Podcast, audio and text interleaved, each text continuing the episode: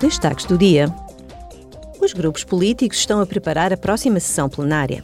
Na próxima semana, em Estrasburgo, os eurodeputados apresentarão as suas exigências para a Cimeira da União Europeia de junho e debaterão o futuro da União com o presidente de Chipre, Nikos Christodoulides, na série de debates Isto é Europa.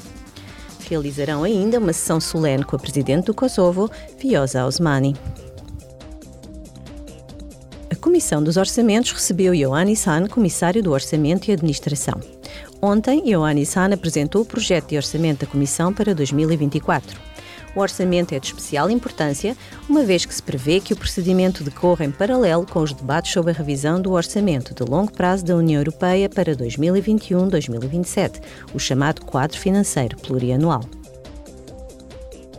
Hoje assinala-se o Dia Mundial dos Oceanos. O tema deste ano é Marés de Mudança.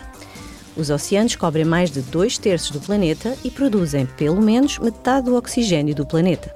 Com mais de 90% das populações de espécies de peixes de grandes dimensões esgotadas e 50% dos recifes de coral destruídos, estamos a retirar mais do oceano do que é possível recuperar. A União Europeia apoia a proteção de pelo menos 30% das águas marinhas até 2030, um objetivo que já fixou para as suas próprias águas.